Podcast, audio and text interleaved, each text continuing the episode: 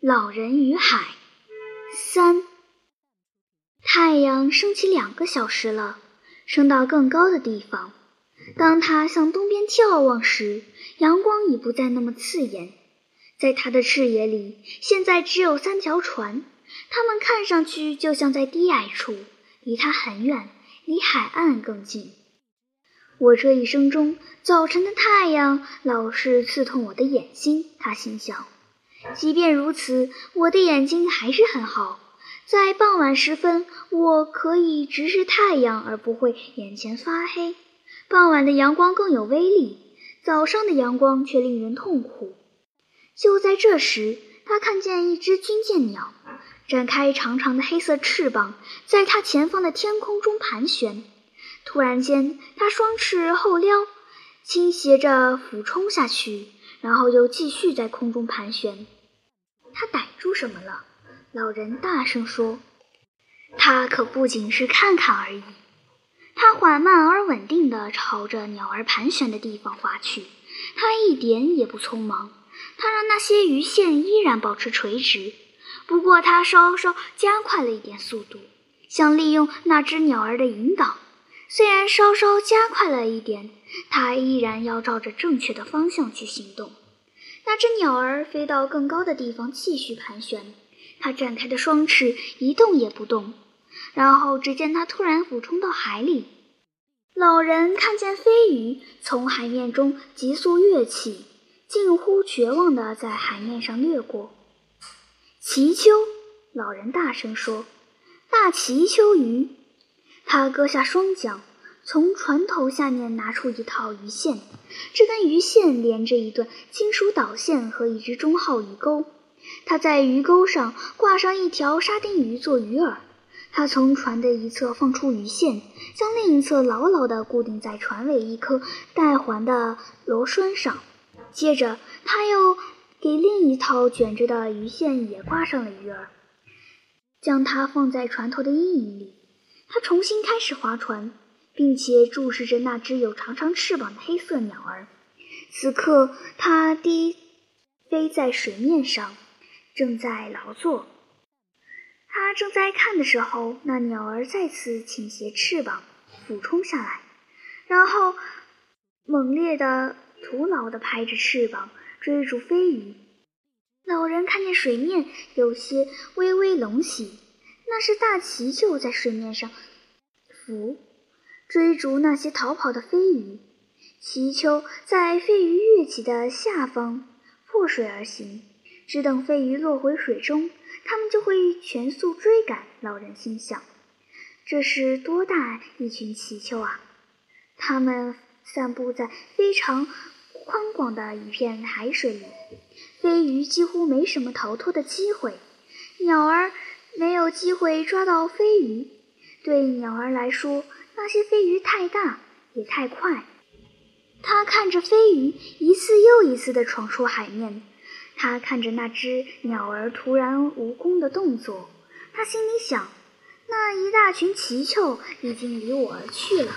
它们游得那么快，那么远，或许我能抓到一条离群落单的奇丘，又或许我的大鱼就在它们附近。我的大鱼一定就在某个地方。此时，云层如山峦一般在遥远的陆地上升起，海岸变成了一道长长的绿线，后面是灰蓝的丘陵。此时，海水是深蓝色的，蓝得几乎发紫。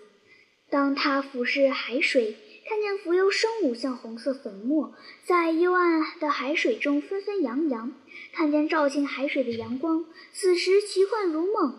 他观察他的鱼线。看见鱼线笔直地垂入水下，直至视线之外。他很高兴能够看见这么多的浮游生物，因为他知道这意味着鱼的存在。此时，太阳升得更高了，阳光照进海水中产生的奇幻光线，还有陆地上云层的形状，都预告着好天气。可是，那鸟儿现在几乎看不到了，水面上也看不到任何东西。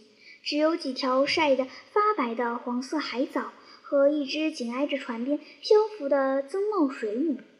它的胶状气囊是紫色的，装模作样，闪闪发光。它来回翻滚着，像大气泡似的，愉快地在水中漂浮。那些致命的紫色触须在它身后蔓延，足有一码长。哦个妈了！老人骂道：“你这婊子！”他轻轻晃动身体，摇着船桨，顺着船桨朝水中望去，看见一些小鱼，颜色和水里蔓延的触须差不多，游动在那些触须之间的气囊漂浮时投下的小阴影里。它们对水母的毒素有免疫力，人可没有。当那些毒须缠在鱼线上，就会留下紫色的粘液。如果老人钓鱼时触碰到这种粘液，他的胳膊和手掌就会红肿和溃疡，就像触碰了臭藤和毒鸽。而且这种水母的毒素发作的很快，一旦触碰就疼得像挨了鞭打一般。这些闪着红彩的大气泡非常美丽，可它们是海洋中最虚伪的家伙。老人乐意看到海龟把它们吃掉的情形。海龟看到它们时，迎面向它们靠过去，还会闭上眼睛，这样就能让自己处于龟甲的保护下，然后把它们连同触须一起吃掉。老人喜欢看海龟吃掉它们，也喜欢在暴风雨过后的海滩上踩着它们走路，听它们在长满老茧的脚下发出噼噼啪啪的爆裂声。他喜欢绿海龟和玳瑁，它们优雅而敏捷，价格又好。对又大又笨的红海龟，他具有善意的轻蔑，因为它们总是胆怯地缩在甲壳里，做爱的方式也怪怪的。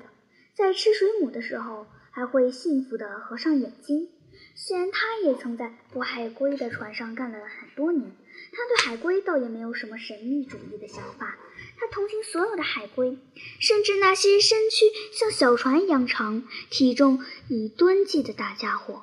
多数人对海龟麻木不仁，因为海龟在被抛开宰杀之后，心脏还能继续跳动几个小时。可是老人想，我也有这么一颗心脏，我也有他们那样的手和脚。为了让自己长力气，他吃白色的海龟蛋。他整个五个月都吃海龟蛋，好让自己在九月和十月里足够强壮，可以应付真正的大鱼。在许多渔夫存放渔具的棚屋里，他每天都从大圆桶里舀一杯鱼肝油喝下去。鱼肝油就在那儿，渔夫谁想喝就喝。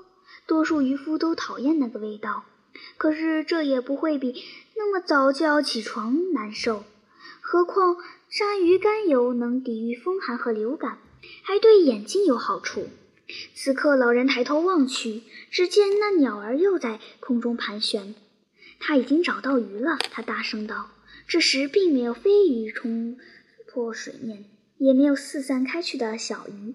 然而，就在老人观察的时候，一条金枪鱼跃在空中，一转身，头朝下扎。进水里，那条金枪鱼在阳光下格外的闪耀。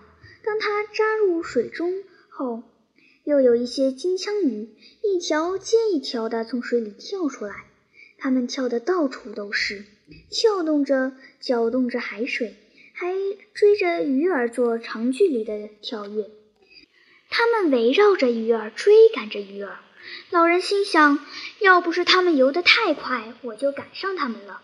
他注视着这群金枪鱼，搅得海水变成白色。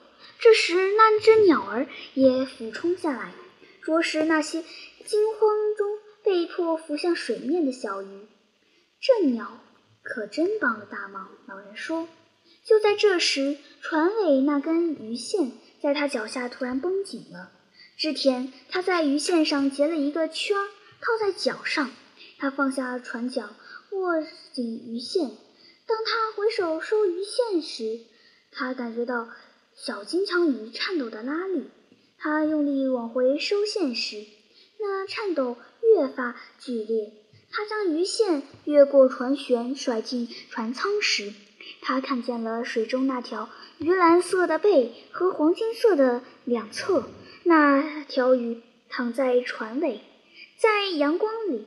他显得短小精悍，形如子弹，瞪着一双无知的大眼睛，正用它光滑灵活的尾巴带着颤抖，快速拍打着船板，像是要把自己的生命拍打出来似的。出于仁慈，老人照他头上打了一下，然后把他踢到船尾的阴凉处，而他的身体依然颤抖着。长脊金枪鱼，他大声说。可以用它做个漂亮的鱼饵，看上去有十磅重。他记不起自己究竟什么时候开始在独处的时候大声对自己说话。从前，当他孤身一人的时候，他总是唱歌，有时还会在夜里唱歌。那是他在小船上或是在捕龟船上值班的时候。大概是在那男孩离开他之后，他是一个人。大声自言自语的吧，可他已经不记得了。当他和男孩一起钓鱼时，通常只要必要时才说话。他们在夜里说话，或者是在坏天气里受困暴风雨的时候。在船上，少言寡语被视为一种美德。老人对此一向赞同，并且尊重。可是现在他已经许多次大声说出心里所想的。反正他也不会打扰到任何人。如果别人听到我这样大声自言自语，一定当我疯了。他大声说：“既然我没有真的疯，我才不在乎他们怎么想。有钱人的船上有无线电和他们说话，还能带来棒球赛的消息呢。可是现在不是想棒球的时候，他想，现在只能去想单独一件事，那是我天生要做的事情。”也许那鱼群的附近就有一条大鱼，在那群正在捕食的金枪鱼中，我是抓到一条掉队离群的。可是现在它们游出很远去捕食了，游得很快。今天海面上出现的所有东西都游得很快，都往东北方向游去。难道一天中的某个时刻就会如此？或者这是某种我不懂的有关天气的征兆？这时候他已经看不到海岸的绿色了，只能看见蓝色山丘的顶部显出白色，仿佛覆盖了积雪，而那上方的云层看起来像是高耸的雪山。海水的颜色很幽暗，阳光在其中变化多端。太阳升高了，数不清的浮游生物的威力都消隐不见了。老人只看到蓝色海水里延伸到深处的绚丽的巨大光带，还有它的几根鱼线，笔直地垂入水中，垂到很深很深的地方。金枪鱼沉回深处去了。渔夫把所有这种类型的鱼都叫做金枪鱼，只有拿去售卖或者交换鱼饵时，才用正式名称把它们区分开来。这会儿太阳变得炎热了。老人划船时，能感到脖颈后面阳光的暴晒，还有背后缓缓滴落的汗水。我本可以让小船就这样顺水漂着，他想。我可以把鱼线系在脚趾上，一有动静就能把我弄醒。但是今天是第八十五天了，今天一整天我都应该好好钓鱼。就在这个时候。当他注视着鱼线，他看见伸向水面的青木条当中有一根正急去的下沉。来了，他说：“来了。”他放下手中的船桨，没让小船有一丝颠簸，然后伸手抓起鱼线，将鱼线轻轻地握在右手的拇指和食指之间。他没有感觉到张力，也没有感觉到重量。他轻轻握着鱼线。这时，鱼线又动了一下，这是试探性的一拉，既不强硬也不沉重，但他确实知道是怎么一回事了。在一百英寻的深处，一条马林鱼正在吃鱼钩上的沙丁鱼，那些沙丁鱼包裹着钩尖和钩柄，正是手工打制的鱼钩，穿过一条小金枪鱼的头部后，突出在外面的部分。老人仔细而柔和地握着鱼线，用他的左手将鱼线从木条上解下来，这样鱼线就可以在他的手指间快速滑动，而不会让鱼感觉到任何张力。离岸如此远，又在这样的月份，它一定非常大。他想：吃吧，鱼儿，请你吃了它们吧。那些沙丁鱼多么新鲜，而你孤零零地待在六百英尺深的又冷又暗的海水里。你在黑暗中再转一圈，回来吧，把它们吃了吧。他感觉到鱼线被很轻、很小心地拉动了一下，接着是更有力的一丝，或许是其中一条沙丁鱼的头更难从鱼钩上扯落下来吧。然后一切都安静了。快来呀！老人大声说。转身回来吧，闻一闻这些沙丁鱼，多么鲜美呀！趁着新鲜吃了吧。吃完了还有金枪鱼，吃起来又结实又爽口，而且也很鲜美呢。别害羞，鱼儿，吃了吧。他将鱼线握在大拇指和食指之间，等待着。在注视这根鱼线的同时，也观察着其他的鱼线，因为这条鱼说不定会上下游动。这时，鱼线又像刚才那样。被很小心地拉了一下，他会吃的。老人大声说：“上帝保佑他吃吧。”但他依然没有吃，他游走了。老人感觉不到任何动静了。他不可能游走的，他说：“天晓得，他不可能游走的。他只是转一圈罢了。也许他以前曾经上过钩，到现在还有心情余悸吧。”这时候，他感觉到鱼线再次被轻柔的触碰，他十分高兴。他刚才只是转了一圈，他说：“他会吃的。”他十分高兴地感受着鱼线轻柔的拉动，然后他感觉到这拉动变得有力而沉重，沉重的令人难以置信。这是那条鱼本身的重量，所以它让鱼线往下滑动，往下，往下。两卷备用鱼线中的一卷都放下去了。当鱼线往下滑动，当它从老人的手指间轻轻划过，尽管老人在大拇指和食指间施加的压力微乎其微，还是感觉到极大的重量。好大一条鱼啊！他说。他把鱼饵斜叼在嘴里，他正要带着鱼饵离开呢。接着他就会转过身来吃鱼饵了。他想。他没有把这个想法说出来，因为他知道，如果你说破了一件好事，那好事就不会发生了。他知道这是多么巨大的一条鱼。他想象那条鱼嘴巴里斜叼着金枪鱼，在黑暗中企图离开。就在那一瞬间，他感觉它停止游动，然而那重量依然还在。接着，他感到重量不断增加，最后放出更多的鱼线。他加大了大拇指与食指之间的力道，片刻间，鱼线越来越重，直向深处坠去。他上钩了，他说：“现在我要让他把鱼儿好好吃下去。”他让鱼线在他的手指间滑动，与此同时，他向下伸出左手，将这根鱼线的两卷备用的鱼线空出来一头。牢牢地系在了为另一根鱼线准备的两卷备用的鱼线的绳圈里。